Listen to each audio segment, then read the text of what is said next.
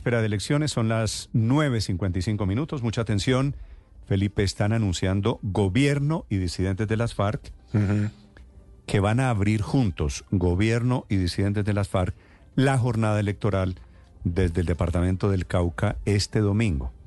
El acto de apertura de las elecciones no será como es habitual desde la Plaza de Bolívar, el gobierno abriendo las mesas de votación, sino serán simbólicamente gobierno y disidentes de las FARC en una zona la más pesada la de más difícil control para las fuerzas militares. Mateo Piñero. Sí, señor Néstor, buenos días. confirma la mesa de diálogos entre el gobierno y las disidencias que en las próximas horas se desplazan a Popayán. El registrador Alexander Vega va a hacer el acto inaugural de las elecciones desde esa ciudad, teniendo en cuenta la difícil situación de orden público en el departamento. Pero entonces dice la mesa de diálogos, abro comillas, acompañaremos a la población y los integrantes de la mesa de diálogos del gobierno y el Estado Mayor Central en pleno y por invitación de las autoridades electorales estarán presentes en Popayán el próximo 29 de octubre en el acto protocolario de apertura de la votación para todo el país. Estamos leyendo, es decir, esta es la cita textual del gobierno del comunicado conjunto con los disidentes de las FARC. Exactamente, comunicado entre el gobierno y las disidencias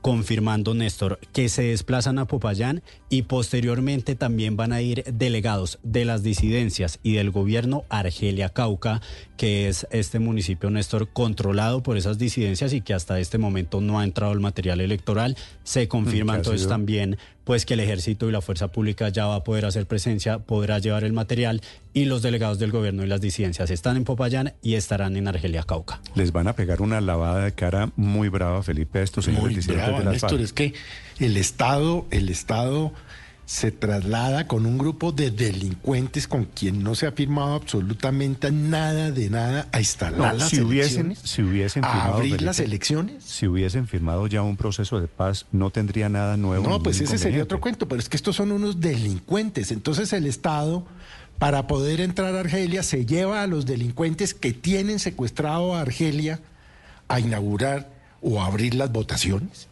Esto sí ya es el desmadre, Néstor. Yo no sé hasta dónde vamos a llegar. No tengo nada que decirle porque me parece que además el gobierno... ¿Hasta dónde vamos? No da mayores Vamos a llegar como colombianos. ¿Hasta dónde vamos a tolerar que le sigan entregando el país a los delincuentes, Néstor? Esto me deja... Yo pensé que no le había entendido a Mateo cuando leyó. Pensé que me había vuelto loco. Sí, yo creo que se están anticipando un poquito. Parcialmente de acuerdo con Felipe, pero pues digamos, lo que pasa es que hay que reconocer unos hechos que son ciertos. Eh, incluso Felipe mismo utilizó una expresión que esas disidencias controlan el municipio de Argelia. Y pues ese es un hecho que hay que reconocerlo, desgraciadamente. ¿Y cómo, lo sacan? pues a bala, eh, hermano. Eh, no llevándose pero es que ese es el problema. Pero, llevamos, llevamos 60 años tratando de sacarlos Usted siempre con ese mismo argumento para justificar una barbaridad como la que nos está diciendo. Pero llevamos 60 años tratando de sacarlos a bala. No, me da pena con usted. Y no lo hemos logrado. No siga justificando barbaridades. A ver, Héctor, déjeme hacerle una pregunta. Y entonces, claro, como hay unos sitios y como hay unas batallas que el Estado no ha podido ganar, abrimos las elecciones, dejamos que los delincuentes, que es un acto simbólico. Pues, este es el acto más representativo yo estoy, de, acuerdo con usted, Néstor, y yo estoy de acuerdo con usted. ¿Le entregamos esa bandera a los delincuentes, los señores disidentes de las FARC diciéndole a Colombia? No deberíamos. Bueno, ya pueden votar, señores. ¿Usted cree que esto tiene no, algún No, no deberíamos. No deberíamos. Hay un hecho que es, que es muy malo, muy malo como simbología, como usted lo señala, eh, porque hay una cosa que el Estado no había hecho hasta ahora. El Estado ha hecho múltiples concesiones a criminales eh, de la peor calaña, pero no había hecho una, que es permitir que se revolviera, o por lo menos abiertamente, política, democracia y armas. Eh, esas cosas, esas dos cosas siempre se había dicho eh, tienen que estar completamente separados y justamente los procesos de paz lo que buscan es que se acabe la política hecha con armas. Pero al final del proceso de paz es que aquí están arrancando. No, lo, que, pasa es que, está lleno, en un entre otras cosas, lleno de denuncias de incumplimientos. ¿Cómo es posible que pues disidentes de la FARC, Ricardo? Atentaron contra una candidata en el Cauca, no dejan entrar el material electoral.